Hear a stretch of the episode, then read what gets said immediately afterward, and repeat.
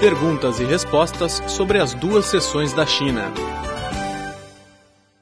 Olá, neste mini bloco especial de hoje vamos responder a mais uma curiosidade.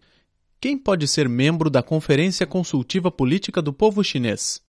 Os membros da Conferência Consultiva Política do Povo Chinês podem ser membros do Partido Comunista da China e dos partidos democráticos, figuras públicas sem filiação a um partido e representantes de organizações populares, minorias étnicas e diferentes setores sociais, assim como de compatriotas de Taiwan, Hong Kong, Macau e chineses que voltaram do exterior.